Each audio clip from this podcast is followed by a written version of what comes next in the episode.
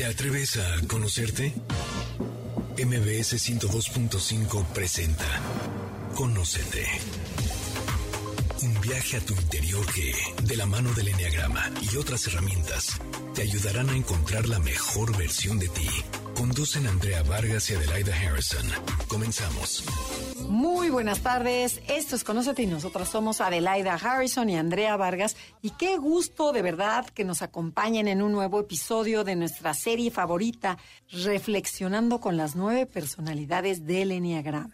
El objetivo de este programa que estamos teniendo es aprender a salirnos de nuestra zona de confort a darle una sacudidita a nuestro ego para que nuestra personalidad se vaya haciendo más transparente y pueda surgir nuestra esencia, o sea, lo más bonito de nosotros y podamos tener hacia la gente respuestas más sanas y equilibradas. En programas anteriores ya reflexionamos sobre las personalidades viscerales, o sea, esas personas que están muy en contacto con la energía de su cuerpo. Queremos recordarles para todos aquellos que se unen con nosotros por primera vez que los seres humanos tenemos tres inteligencias básicas de acuerdo a la herramienta del enneagrama y a tu tipo de personalidad. Entonces, estas inteligencias son cabeza, corazón y cuerpo. Y ahora continuaremos con el mundo de los emocionales, o sea, con los del corazón. En esta ocasión nos toca hablar sobre la personalidad 4, conocida como el romántico, el creativo y el artista. Pero antes quiero saludar a Adelaida para que nos explique y nos recuerde qué es la herramienta del Enneagrama, en qué consiste y para qué nos sirve. ¿Cómo estás, Adi? Muy bien. Ya me estaba yo pasando la mano. Ya me voy a tomar un café y hay que acabar el programa. no, encantada de estar aquí. Gracias por escucharnos, por estar con nosotros y de verdad los invitamos a que le compartan este podcast a la gente que crean que les sea de utilidad, sobre todo a los cuatro, porque eso les ayuda, les cambia la vida, pero no voy a decir más porque tenemos dos grandes invitadas. Empecemos por el Enneagrama. ¿Qué es el Enneagrama? El Enneagrama es una herramienta de autoconocimiento que describe nueve estilos de personalidad, nueve maneras de ser, de vivir, de reaccionar. En ninguna es mejor que otra, esto no lo hemos dicho últimamente, pero solo son puntos de vista diferentes. Son estrategias que usamos de manera automática desde que somos niños y la invitación es a cuestionar si hoy siguen siendo igual de funcionales para ti. Y en este caso vamos a hablar de la personalidad 4, que es conocida como el romántico, creativo o artista. Y tenemos a tres invitadas increíbles. Bienvenidas. Primero tenemos a Alice. ¿Cómo estás, Alice? Hola Adelaida, hola Andrea, muchas gracias por la invitación, feliz, muy feliz de estar aquí. Qué bueno que estés aquí con nosotros. Mónica, ¿cómo estás? Bienvenida. Bien, gracias, gracias por la invitación. Y bueno, Diana que viene subiendo, que le tocó... que en esta escalera de MBS es tremenda, entonces ahorita, ahorita nos alcanza. así es. Pues, ¿qué les parece que empezamos? Antes de iniciar con las preguntas acerca de su experiencia con el Enneagrama, ¿qué les parece que nuestras invitadas, el día de hoy, tipo 4, nos describen de forma breve y sencilla al público cómo es y cómo se comporta esta personalidad, para que vayan entendiendo y se vayan identificando o descubriendo a alguien cercano con esta personalidad? ¿Quién quiere empezar? Yo, Alicia. Los cuatro es como somos. Somos, pues somos una locura de pronto, porque podemos ser súper sensibles, súper sentimentales, pero también dramáticos, pero también medio artistas, medio creativos o muy creativos, pero no sé, tenemos una, un sinfín en nuestro mundo interno que a veces podemos o no dejar ver. Creo que ese es un poco el cuatro. ¿Tú qué, podrías decir, Moni? Totalmente, me dio mucha risa, pero sí, el, el cuatro vive todas las emociones al mismo tiempo y a la vez es muy sensible, puede empatizar con otra persona porque se siente que está sintiendo lo que la otra persona siente. Como conectado, ¿no? Muy conectado, sí. Entonces, y y ya, básicamente. es que son muchas cosas. no, bueno, ya que nada más. Ahorita, vamos a ir profundizando poco a poco. Exacto, para que vayan calentando motores. Como bien dijeron nuestras invitadas, las personas tipo 4 se caracterizan por ser sumamente sensibles, intuitivas, profundas y cálidas. Les atrae todo lo que tiene energía de vida, la naturaleza, lo espiritual, lo místico, la belleza y lo profundo por lo que no podrían imaginar una vida sin emociones, ya que viven mucho tiempo en el corazón. ¿Están de acuerdo? Totalmente. Ok, vamos bien. Bueno, la pregunta obligada. ¿Cuáles fueron esas características que hicieron que ustedes se ubicaran en un 4 y no con un 7 o un 1 o un 2 u otra? Ok, yo creo que primeramente la melancolía, el punto de en algún momento sentirte incomprendida. Pero a ver, un poquito más de la melancolía, que la melancolía entra a tu vida constantemente o ¿Cómo la percibes. O, o o la- ella no tanto, o a lo mejor la tengo como más consciente y, y- y puedes eh, integrarte un poco más. Pero en algún momento sí era una melancolía constante, estacionaria, en la que te sientes pues triste todo el tiempo y no sabes ni por qué. Ajá. Entonces, básicamente, yo creo que sí, yo creo O que sea, la fue. melancolía y cuál fue la otra que dijiste, la otra característica. Bueno, sentirte como a veces incomprendido. Ok, es ¿no? que esa no es sabes ni, ni, qué te pasa. No, no, no tienes ni idea qué está sucediendo y por qué te sientes así. Ah, incomprendida por ti y Incomprendida por ti y, y por, los por, o- y por otros. Sí, Ok. porque pues como te sientes al principio cuando piensas que otros no te comprenden, entonces tú dices, pues tampoco me comprendo yo, ¿qué me está pasando? ¿No? Ok. Ujú. En mi caso, pues eh, un poco igual como que me di cuenta por mis momentos tóxicos, por decirlo así. pues, no sé, por ejemplo, en la adolescencia o ya más chavilla yo, siempre estaba como pensando y soñando en el amor ideal, en el príncipe azul, en que va a llegar un día. O sea, a veces de verdad me desesperaba porque decía, ya, ya voy a salir de la carrera y tengo que ponerme a pensar qué voy a hacer. Pero yo nomás ando pensando en quién va a ser mi novio o quién, con quién me voy a casar o que, cuál es mi amor ideal y corriendo por los campos. O sea, era hasta enredadoso. decirlo. No, qué bueno que lo digas. Pero justo como que esa parte. Y la otra, pues por las alas. Como que me di cuenta que existía esto de las alas, porque yo, yo pensaba que yo era un 3 incluso. Pero cuando vi el ala 5, porque me gusta mucho la investigación, el conocer, el aprender y demás, como que dije, no, o sea, soy súper de corazón, pero definitivamente mental no soy, que es la, el, la ala 5, pero sí tengo mucho esta relación con el conocimiento, el saber, el aprender. Y por otra parte, pues dije, o sea, como que me identificaba con muchas características del 3. Entonces ahí fue como que, pues ya, el 4 es el de no me queda de otra. O sea, son las energías que están a tus lados y, Correcto. tú- y tenías de ambas. Y entonces dijiste, Ajá. soy cuatro. Soy 4. Sí, Ok. sí me costó, pero sí. Ok, y después de haber estudiado el enneagrama, porque déjenme contarles, déjenme, déjenos contarles que nuestras invitadas llevan ya varios años estudiando en nuestra escuela de enneagrama para certificarse como maestras. Cuéntenos, ¿en qué les ha ayudado en su vida eh, esta herramienta de autoconocimiento? O sea, ¿ha cambiado en algo su, su persona? ¿Ha cambiado algo en su vida? Sus, ¿La gente que vive con ustedes eh, se queja o, o dice, ay, no, mamá, estás mejor o estás peor? A ver, cuéntenos. Yo creo que a mí me ha servido muchísimo. Eh, al principio, cuando empiezas a, a- a ver un poco el 4, no te gusta. nada, Sí, nada, no Te te, choca. gusta nada, te choca, te sientes muy mal porque pues te descubres. Y después vas viendo que de verdad obtienes tanta información de ti, te haces mucho más consciente y primeramente empiezas a integrarte tú, ¿no? Entonces, híjole, la verdad es, es tener como un, un libro, eh, vamos, una riqueza en ti.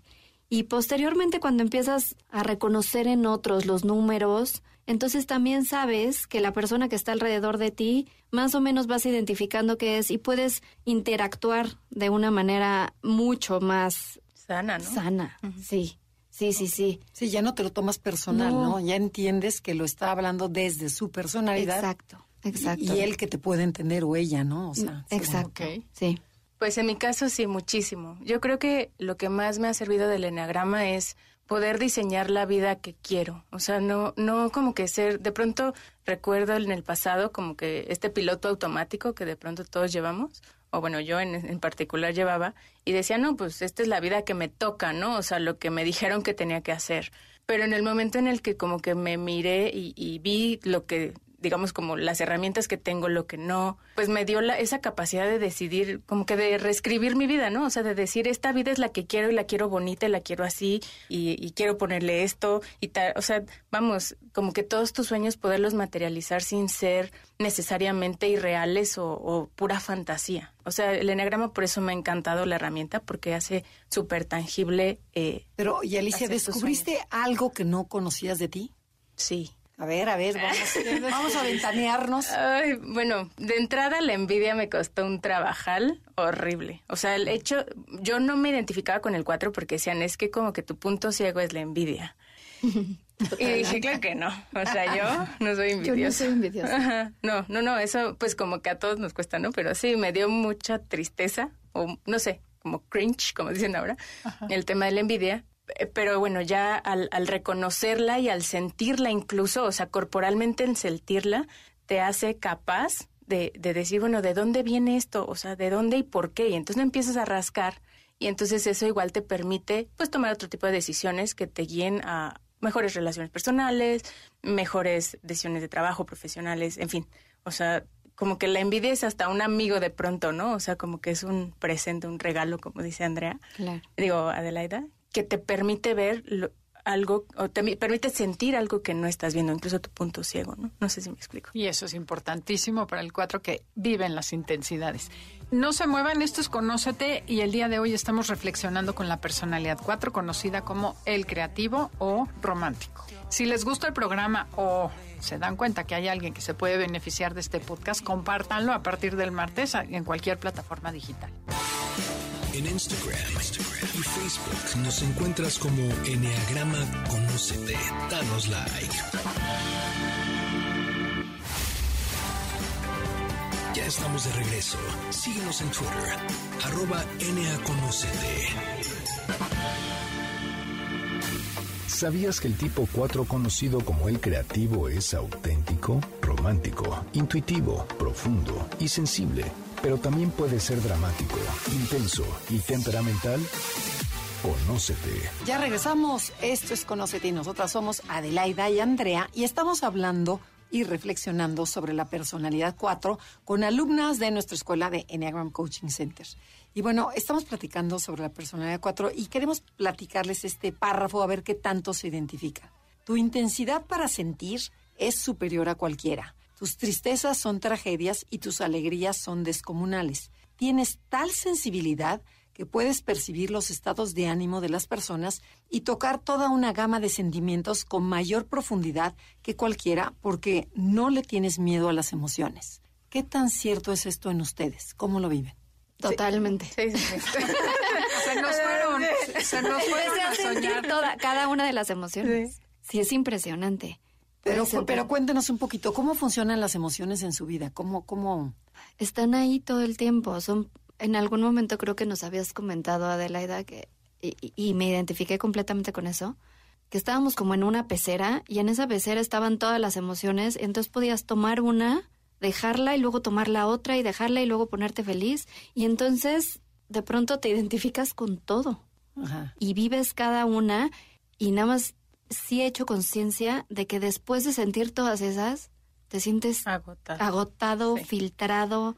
Dices, qué barbaridad. Sí es demasiado el, el- el sentir cada una de ellas. ¿Y qué ya tanto te quieres pe- relajar. ¿Y qué tanto perciben a los demás? O sea, que dices, está de malas, está de buenas, algo le pasa, trae un problema. Sí, es súper fácil. Bueno, a mí se me hace muy sencillo. Hace poco como que caí en cuenta que incluso como que asocio la corporalidad con una emoción y que me es muy fácil empatizar con la otra persona como imitando la corporalidad y como conectando con la emoción. Entonces, sí, sí es, es como, pues sí, es como una habilidad, no sé, un superpoder que tenemos para bien o para mal. Pero cuando tenerlo. empiezas, perdón que te interrumpa, a sentir al cuerpo, ahí es cuando ya no te filtras tanto. Sí, o sea, ya no te afecta tanto. Ajá, porque si estás solamente en la emoción, entonces es emoción, emoción, emoción. Sí, claro. No, no, ni siquiera cargando. puedes pensar, o sea, cuando empieza a llegar la emoción no puedes pensar, son mil cosas. No sé, o sea, yo de pronto en, el, en la película esa de, no me acuerdo, ¿La de de, las Brendan emociones? Fraser. No, eh, no, cuando, de uno que llora en- viendo el atardecer. Ajá. O sea, yo sí a veces estoy en medio de la naturaleza y estoy conmovidísima y sintiendo mil cosas y, y viendo así como la grandeza del universo y entonces empiezo, o sea, a mal viajarme cañón al respecto de, de todo lo increíble que es el mundo de la naturaleza. O sea, es algo así que apabullante y después como que, ah, pero hay, hay silencio, ¿no? O sea, como que ya después lo haces consciente y silencio, ¿no? Ok, o sea, sí es padrísimo, creo, y es un gran regalo poder sentir las emociones en ese nivel y con esa intensidad, pero por otro lado, puede sacarte como muchísima energía. Eso Sí, se sí. llama además contaminación emocional a través de las neuronas espejo. te cargas con emociones que no sabes de quién son. Claro. El cerebro no sabe gestionar lo que no es tuyo. Claro. Sí. Entonces, lo primero que hay que decir es, esto no es mío. Y, creo que eso, eso ha sido un- otra de las grandes herramientas del enneagrama, darte cuenta de Sí. dónde vienen las cosas. O sea, si son ¿Y tuyas. cuáles o no. son tuyas? Exacto. Ajá. Últimamente, sí, cuando estoy contactando con una persona, es estar muy consciente de que puedo llegar a sentir su emoción, pero también a la vez, eso es tuyo y no me pertenece, ¿no? Como puedo poner una conectar. barrera. Sí. Y eso está Sí. bien bonito porque es- eres como un jugador externo. Antes como que estabas metido en el juego de la emoción y ahorita con el enneagrama haciéndolo consciente es como, no, yo ya no me voy a meter a ese juego. O sea, yo, yo ya te veo de fuera Sí. y esa es tu emoción, mi reina o mi rey, y, y No tú hazte cargo. Ajá. No es mío. Ajá. ¿Y cómo se sienten con eso? Eso es un, es un gran uh, aprendizaje esto. Platícanos más. ¿Cómo me- siento más liberada? Porque sí me sentía muy filtrada, te quedas con la emoción, de pronto estás triste y no sabías por qué, y no era tuyo. Sí, lo que llamamos Entonces, en, el- en, la- en las clases la introyección. Ajá. O sea, me, me trago lo de afuera y me lo meto como si fuera mío. Y es mi pena y la persona ya está perfecta. Exacto. Y tú estás así deshecho. Sí, todo mal. porque no sabes qué hacer con esas emociones. Oigan, otra pregunta, no tiene tanto que ver con esta profundidad, pero me ha pasado y nos ha pasado, Andrea, y a mí lo hemos platicado, que cuando estamos con alumnos cuatro, como que no les gusta meterse en una cajita, porque como son tan únicos, tan especiales, como que tienen mucha resistencia a hacer alguna personalidad. Y esta la hago específicamente para que los que nos están escuchando, cuando empiezan a decir, no, es que no hay otra, no, esta no me acabo de identificar. Sí, sí, soy súper sensible, lloro, todo lo que ha pasado, sí, pero yo no creo ser esta personalidad. ¿Qué le dirían a esas personas que están pensando eso? Pues yo creo que también esta como versatilidad o este no querernos meter en esa cajita, creo que va un poco de la mano con el tema de los de los instintos, ¿no? O sea, porque yo, por ejemplo, cuando veía un cuatro sexual o un cuatro social, no me identificaba porque yo no me daba latigazo en la espalda. O sea, yo, yo como que más bien era como de la onda del team resiliente, ajá, y hasta me sentía orgullosa y luchona y todo. Entonces, como que esa parte, pues no me hacía sentido. Entonces, y obviamente la parte creativa como que, y en, junto con el ego, pues te gana, ¿no? O sea, de decir, ay, no, no, no, o sea, a mí no me metan en esto, yo doy para más. Pero no, amigos, la verdad es que el cuatro, el cuatro, aunque es muy, muy rico, o sea, muy, pues muy diverso, sí tiene un comportamiento. Yo diría que, que vean que esa cajita es diferente a todos. Ajá. Es- tú puedes hacer tu caja más grande, más chiquita, pero a la vez es una caja que tiene De todo. de todo, que puedes vivir de todo y que con eso que no te gusta lo puedes transformar a lo que tú quieras. Si eres consciente primero de ti, de tus luces, de tus sombras y después te puedes seguir, como lo que comentabas, hacia lograr tus sueños de la manera que tú quieres. Ok. Es que creo que en esta cajita, como dice Moni, hay un chorro de herramientas bien padres del 4. O sea, como que siento que ya venimos con un software, o igual, a ver lo que digo, si les hace sentido, pero siento que tenemos, y, y me siento muy feliz de ser 4, porque tenemos un montón de herramientas. O sea, por ejemplo, tenemos la parte del corazón, ¿no? O sea, la emoción, y, y eso es como la principal, nuestro centro. Luego, al lado tenemos el ala 5, que es como la mente. Entonces, también podemos echar mano de esa. Pero tenemos flecha al 1, que también es el cuerpo, y ahí nos integramos. Entonces, como que está padrísimo que tenemos como muchas herramientas en esa cajita de las cuales usar para tener una vida muy, muy padre. O sea, y muy diversa además, y hasta única, ¿no? O sea, como nos sentimos como privilegiados de ser únicos. Pero, ¿y si tuvieran una varita mágica y pudieran cambiar de personalidad, ¿se cambiarían? No. No, y no. No, Ajá. hace mucho te hubiera dicho claro. ¿Dónde firmo? Hoy no. ¿Por qué? Porque las emociones te hacían sufrir. Sí, porque no, no sabes ni qué te pasa. Ok. Pero hoy, no. Domino, aquí estoy. ¿Sabes qué? Que no, no domino, pero ya eres consciente. Exacto. Y entonces cuando te llegan tus momentos en- de sombra, ahí es donde dices, ok, ya sé por dónde va. Aunque no me guste y no me esté gustando y me esté costando mucho trabajo, sé que me tengo que integrar de alguna manera. Ok. ¿Y cuál considerarían ustedes el, el mayor talento de un cuatro y la mayor debilidad? O sea, ¿cuál sería lo mejor? El regalo más grande que tienen, que ya lo han mencionado un poquito, y cuál sería la debilidad del cuatro. Yo creo que el mejor talento es poder conectar con otros, poder tener esa sensibilidad y empatizar con la emoción de otra persona. Y la mayor debilidad finalmente es el punto ciego, reconocer la envidia. Y, y yo, ahorita que hablabas un poco de la envidia, estaba profundizando que la envidia no es una envidia de coraje, es una envidia de carencia. Correcto.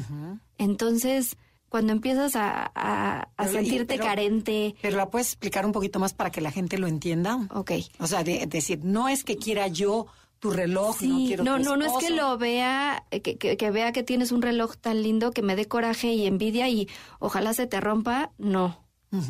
Sino es como ella tiene algo que yo no tengo y que no voy a tener y que y, empiezas a caer en un victimismo y en una eh, soledad y en una sea, como melancolía, sí, Sí, o sea, sí, sí te sientes carente, completamente carente.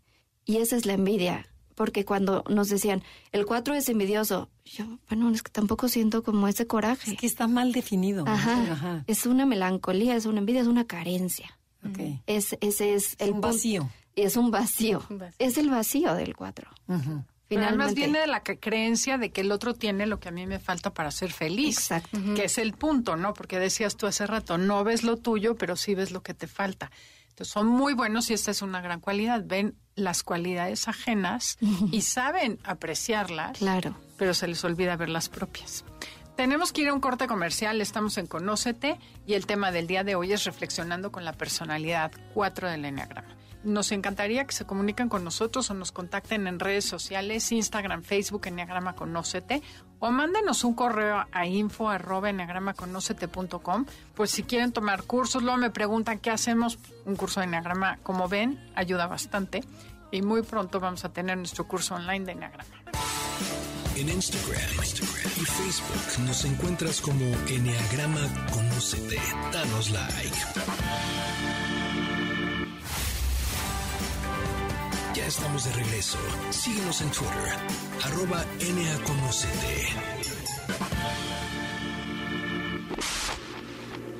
El creativo. Es romántico, intuitivo, hipersensible y emotivo. Le gusta ser original y diferente. Su punto ciego es la envidia. Conócete.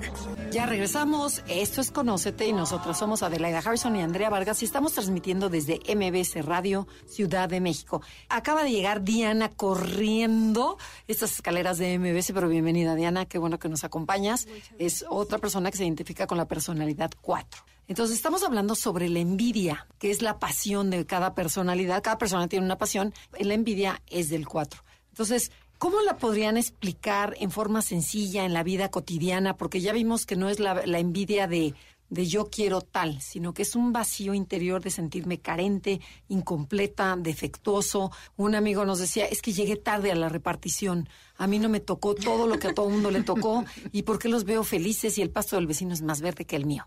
¿Qué nos pueden decir? Pues para mí la envidia ha sido también, les digo, como que fue el punto ciego, obviamente. No sé si de la vida cotidiana, pero bueno, voy a poner el ejemplo que se me viene a la mente, que Claro, lo que nosotros los cuatro somos profundos. Entonces, cuando yo eh, me divorcié, pu- pues pasé un proceso terrible, ¿no? Como creo que cualquiera que se divorcia. El punto es que, pues yo dejé mi trabajo por mi ex esposo, en fin, hizo como, según yo, muchos sacrificios que al final los elegí, pero a lo que voy es que cuando veo todas mis compañeras estaban creciendo profesionalmente y yo como que me estanqué porque pues había decidido este emprender, dedicarme a la casa, en fin. Entonces ahí empecé a sentir la envidia, o sea, ahí detecté la envidia con mis otras compañeras que empecé que ve, pues no sé, en LinkedIn que decían, "No, pues tiene este puesto, ya creció, felicítalo por tal." Y yo, ay, me daba como un algo Envidia. en- sí, o sea, en- en- corporalmente, ¿no? No lo había detectado como envidia porque decía, ay, no, pues qué padre es mi amiga, que le vaya bien, ¿no? Pero por otro lado, la tripa así se me retorcía. Pero era por eso, porque a mí como que me faltaba esa parte profesional, o sea, des- y no la parte profesional de ellas, sino que yo tomar mis propias decisiones para llegar a donde quería llegar, ¿no? O sea, esa, esa habilidad que ellas en su momento tuvieron para, para hacerlo. Tengo una duda. Esa envidia, cuando la sentiste, primero te da coraje, pero es un coraje chiquito, ¿no? Pero después te da mucha tristeza. Sí, ¿no? te da hasta como un poco de, de vergüenza, ¿no? Pero de tristeza porque yo no lo he logrado. Pues es que sí son muchas, o sea, son como muchas emociones, porque es, yo no lo he logrado, entonces, pues qué triste por mi vida, ¿no? Dos, este, coraje porque como que te enojas contigo, ni siquiera, bueno, yo en mi caso me enojo conmigo misma, porque no he tomado las decisiones correctas o porque lo que Pero entonces puede ser positiva esta envidia, ¿no? Porque puede ser un motor para Correcto, es, es, lo que te decía un poco. Pero eso lo sientes después. Ah, bueno, vamos, eso lo entiendes después. Exacto. Sí, al final te da luz, te da luz de que alguna decisión tienes que tomar para cambiar esa realidad que tienes, ¿no? Y por lo cual se está manifestando esa envidia. Pero sí trabajarlo y hacerlo consciente y no dejarte, sobre todo, ir por el sentimiento, ese es como el reto. Ok. Diana, ¿cómo Bueno, pues en mi caso fue más bien como de coraje. O todo el tiempo lo puedo percibir como de coraje, como de muchas ganas, como de siempre, siempre, siempre tengo un nudo en la garganta. Siempre, siempre, siempre, siempre. Entonces mis emociones siempre están ahí como que en mi garganta. y cualquier cosa, o sea, cualquier cosa este me desata las emociones. Pero en el caso de la envidia, yo me he dado cuenta que incluso ahora que eso puedo ser más consciente, la tengo desde que soy niña, ¿sabes? y había muchas cosas que me saltaban. Hoy puedo ser consciente de cosas con ciertas personas. No soy tan consciente de que con todo el mundo ni en todas las circunstancias, pero con ciertas personas y ciertas circunstancias que, que hoy sé que la envidia me ha acompañado desde los ocho años, yo creo, ¿no? Que ya hoy lo puedo hacer más consciente. Y esta, pues sí, ¿no? Todos tienen lo que yo no tengo y siempre traer como ese nudo en la garganta y no sentirme suficiente ha sido como que lo que más me ha marcado. O sea, la envidia, eh, no sé si en otros cuatro, pero en mí específicamente, ha sido como que lo, lo que me ha movido todo el tiempo, todo el tiempo. ¿Pero te mueve a actuar en positivo o te mueve a que te quedes como víctima? En muchas ocasiones me ha movido a actuar y en otras ocasiones me ha tirado completamente más del fondo. O sea, más allá del fondo. De deprimirte, de quedarte en tu casa pero no, no sientes que la envidia a veces es como también, como que tú le echas más crema a tus tacos. O sea, lo que voy es que sientes que hay como una envidia, o sea, te, te, llena la envidia. La percibes, ves a la otra persona y, y hay algo que te da coraje o te da tristeza, lo que sea pero a veces no, no te bueno, no sé si se han detectado que a veces es más como una imaginación tuya de lo que la otra persona tú crees que tiene o que está haciendo o que ha logrado. Por ejemplo, lo que les decía, yo pensaba que mis amigas estaban increíbles, le iba padrísimo, tenían puestazos, estaban ganando millones de pesos y la verdad es que no, o sea, todo era creación mía. Entonces, también eso suma, obviamente, al sentimiento de vacío que nos genera, bueno, no sé, en, mi caso así sucede, no sé en ustedes, chicas. Sí, totalmente. Las emociones no son tan reales, o sea, se llaman auténticos y la, y la teoría dice que son auténticos y yo tendría mis cuestionamientos acerca de la autenticidad de las emociones en las que se ahogan. Es que te las imaginas, siento que es como, no sé, tú algún día nos planteaste eso y sí sientes la, la emoción, sin embargo, cuando la pasas a la imaginación, y luego de la imaginación se desatan otras emociones, ahí es cuando ya valió queso la, la autenticidad. Cuando ya te hiciste una historia tragiquísima, con un final horroroso, básicamente es horrible. Sí, o sea, pero al, fin eso es fantasía. Es, fantasía, no es tu mismo cerebro. Pero, es, tu misma personalidad en la que puedes fantasear, ya sea algo muy trágico o algo súper romántico. Exacto. ¿No? Oye, y justamente eso, por eso se llama el creativo, para que no vayan a pensar que si no eres artista, no eres cuatro, ah, no, la creatividad es mental. Eso platiquen Yo me frustré un poco cuando decían creativo porque yo no pinto, no canto. no, somos músicos, ¿no? Pero, ¿qué tal creas escenarios y fantasías? Sí, sí, totalmente. Te creas unas historias tremendas y, y sí escribo. Y cuando escribo, híjole, mientras estoy escribiendo me dejo ir, después lo vuelvo a leer y digo, ay Dios, qué, horror. Yo creo que la comparación sí es con lo real. O sea, porque a mí sí me sucede que sí veo que mi, o sea, las personas con las que yo me comparo sí tienen una casa mejor que la mía, o más lujosa, o más grande, o tienen un carro más del año, ¿no? Yo creo que la comparación sí es real. El asunto es que uno solamente se enfoca en ese punto, ¿no? Pones tu atención selectiva ahí, y de ahí es, que además te iba a decir, si escuchas lo que dijiste, es que las personas con las que ya me comparo, pero jamás se ponen a compararse con el que está peor que tú, que tiene un coche menos bueno, o que no tiene coche, o que no tiene pies. O sea, esa parte es la que digo, escogen con quién compararse para detonar el sufrimiento. Porque si no, ¿quién serían? Si no son Porque bellas. les gusta sufrir, ¿no? Hay una parte de, de gozo, el sufrir, la melancolía, la gozan, es más, preparan escenarios con velas y música y, y todo. ¿Sí o no? Ay, pero es bien bonito. Pues yo, yo en mi caso no es tanto como para a ese lado. Más bien a mí me gusta como sufrir en el lado del, del pleito. ¿Sabes? O sea, como en esto que genera muchas sustancias internas, que es este, como los perritos chihuahueños cuando se agarran y ya no se sueltan. O sea, en mi caso es hacia ese lado, más que hacia tirarme a llorar por las cosas románticas o poner aquí todo un escenario, es más bien como busco cómo pelear. O sea, cómo hacer que el otro me responda para que yo pueda seguir internamente sintiendo todo eso y lo pueda seguir alimentando, pero como el mío es muy, muy alto el sexual, es más alto el social, pero está muy pegado con el social, con el sexual, perdón. Este, creo que esa parte sexual así como aguerrida esto es lo que más a mí me alimenta muchísimo el conflicto. O sea, Oye, eso me gusta. Y dicen, o sea, aquí están las, las tres cuatros que saben de esto y Andrea, que es experta en subtipos, que el cuatro sexual es como, alguien me va a pagar por este dolor que yo tengo. Entonces Sí. es un enojo, a diferencia de la triste melancolía de pobrecita, soy la bella sufriente, que se pueden ver muy diferentes los dos, porque las actitudes son totalmente opuestas. Pero ahí están los subtipos, perdón que Ajá, claro. Sí, sí, sí, dale. Porque ahorita que Diana hablaba, yo decía, pero yo no siento esa, ese coraje.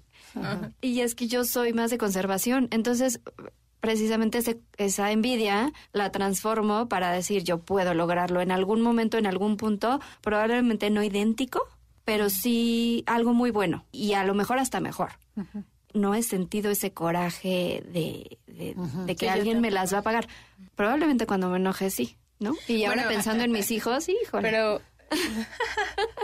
puede ser, sí. Bueno, pero para aclararle al público, porque van a decir estas locas de qué hablan, o sea, la, la envidia se manifiesta de tres maneras. Entonces, por eso las escuchan de forma tan diferente y por eso una no se identifica con la otra, pero cada quien es el- la misma envidia, pero manifestada en diferentes áreas, en el área de conservación, en el área social o en el área uno a uno. Oigan, pero ¿qué papel juega el abandono en sus vidas?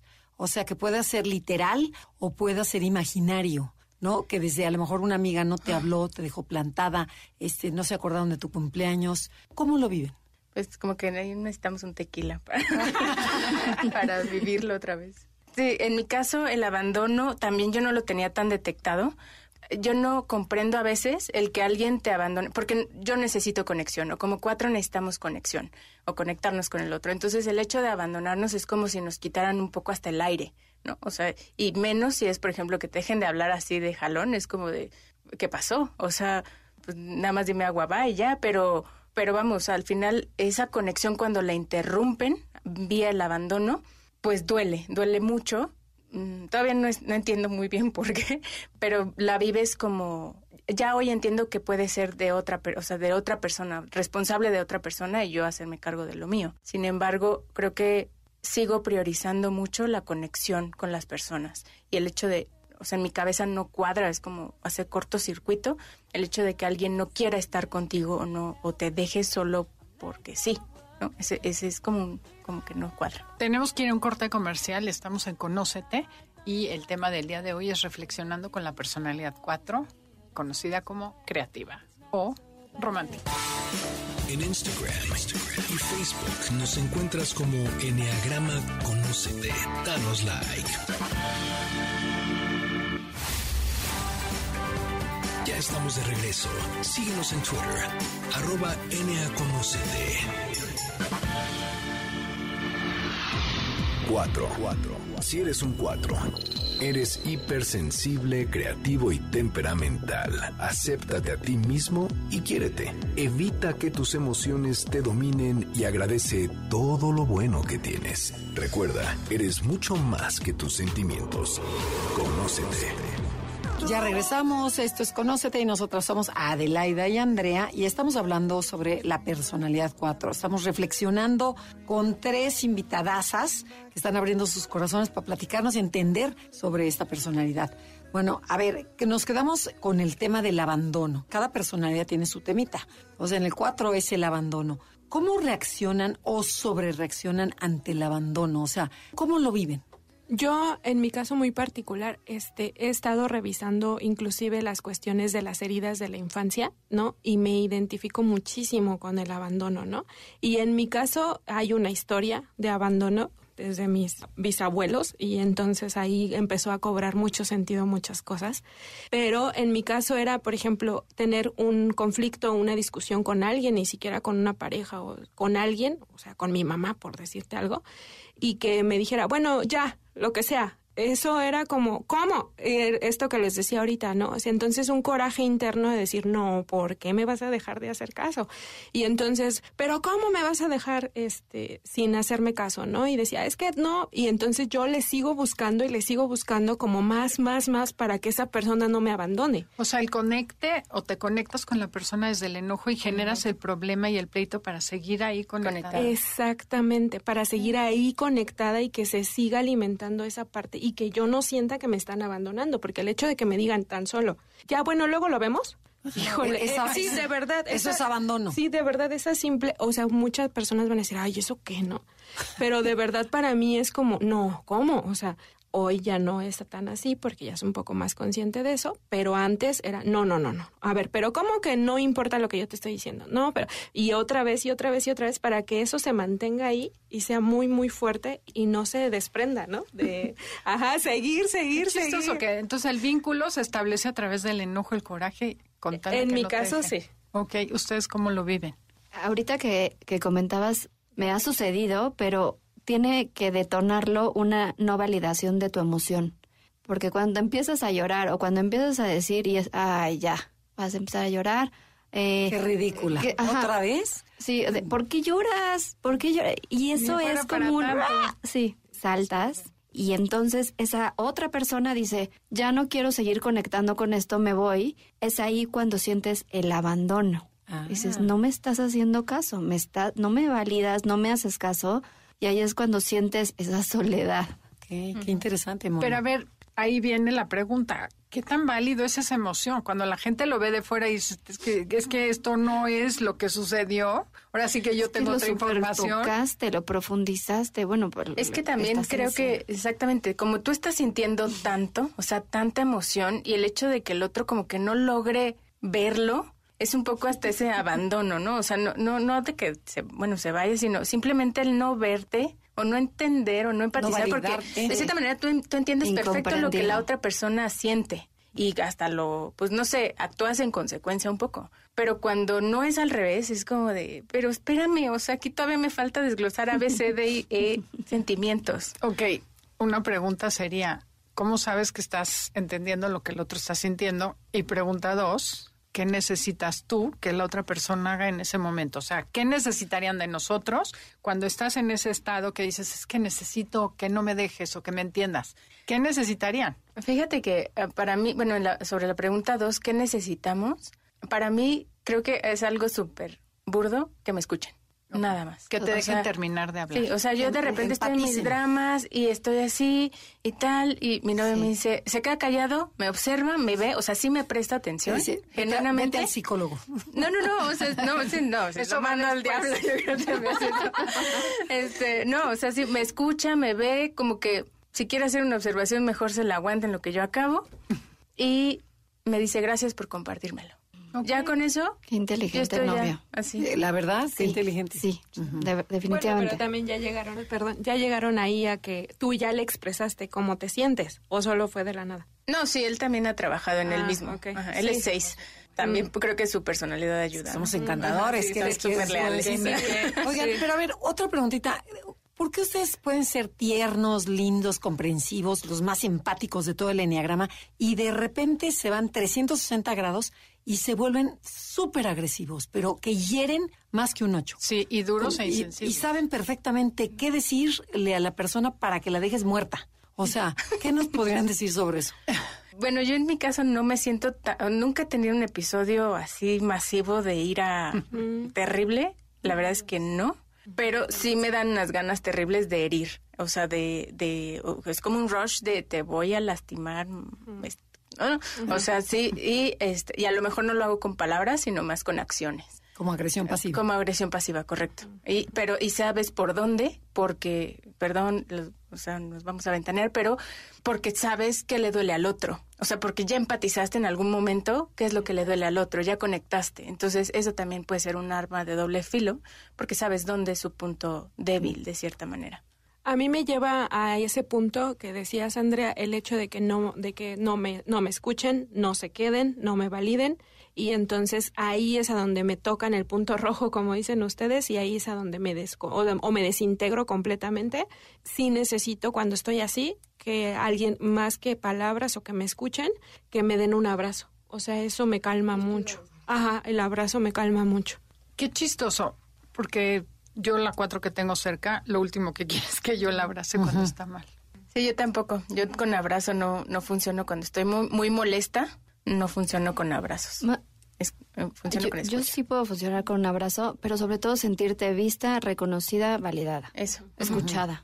Pero esta manera de herir, que de verdad dices, ay, güey, o sea, más fuerte que las ocho. te, de veras te asusta la fuerza o el coraje interno que traen guardado y te lo sacan y dices, y luego a los cinco minutos ya está llorando. Entonces, eh, los demás decimos, ¿qué le pasa? O sea, ¿qué onda? porque te, asustas. te quedaste temblando. Te asustas de a dónde puedes llegar, a herir, a lastimar. ¿Te desconoces? Te desconoces completamente y te duele. Entonces, tu manera de, de sacarlo es llorando. ¿De pedir perdón? No, no. Primero, de reconocerte tú, lloras. Lloras, no sabes qué onda, qué sucede con esa emoción y la tienes que sacar. Después, en mi caso, es hacer conciencia, calmarte, aterrizar, de verdad, aterrizar y decir, ¿qué está pasando? Ok, sucedió esto, te reconoces, aunque te duele, y entonces ya puedes ofrecer una disculpa. Ok. Yo en mi caso siempre lo pongo, o sea, lo ejemplifico a la gente como un poco, siempre me dicen como Hulk, y yo les digo no, porque Hulk es visceral y nosotros somos emocionales y nosotros actuamos con la intención de lastimar a la otra persona. Entonces siempre le digo yo a mi esposo, como el duende verde. Le digo, sí, de verdad.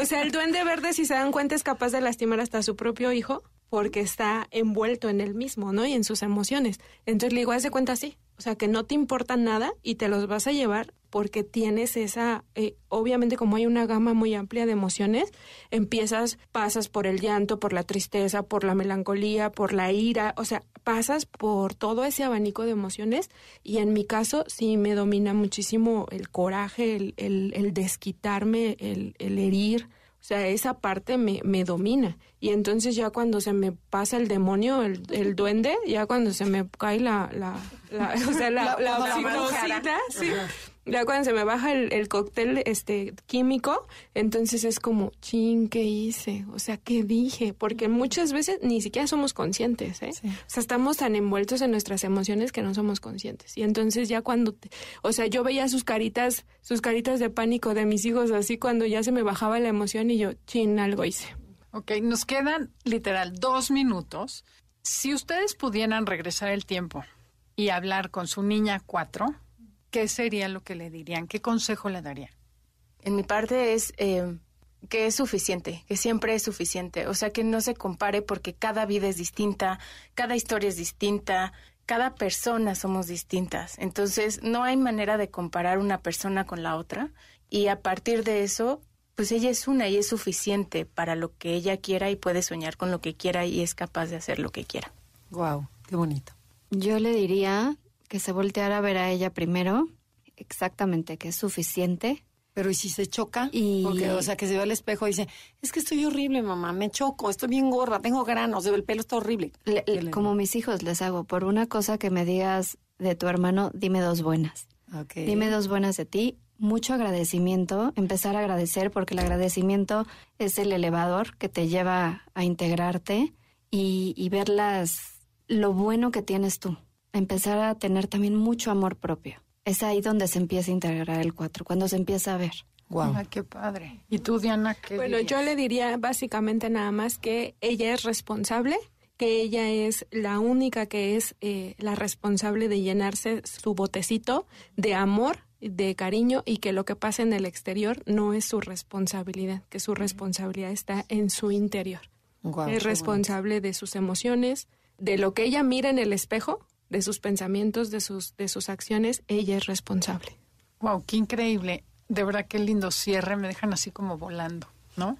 Muchas gracias por haber venido. gracias por abrir su corazón. Sí, de verdad. Que Gracias. Es, esa es la parte, el componente que le falta a esta sociedad, ¿no? Tocar más el corazón, atrevernos más a abrirnos. Y bueno, gracias por haberlo hecho el día de hoy. A todos ustedes que nos escuchan del otro lado del micrófono, les agradecemos también muchísimo que estén con nosotros, que nos acompañen como cada sábado. Y los dejamos con Concha León Portilla en el Enlace 50. Somos Andrea y Adelaida. Y esto fue Conocete. Gracias a todo nuestro Gracias. super equipo de producción, Janine, Felipe, por hacer posible este programa. Hasta la próxima. Te esperamos en la siguiente emisión para seguir en el camino del autoconocimiento. Conócete, MBS 102.5.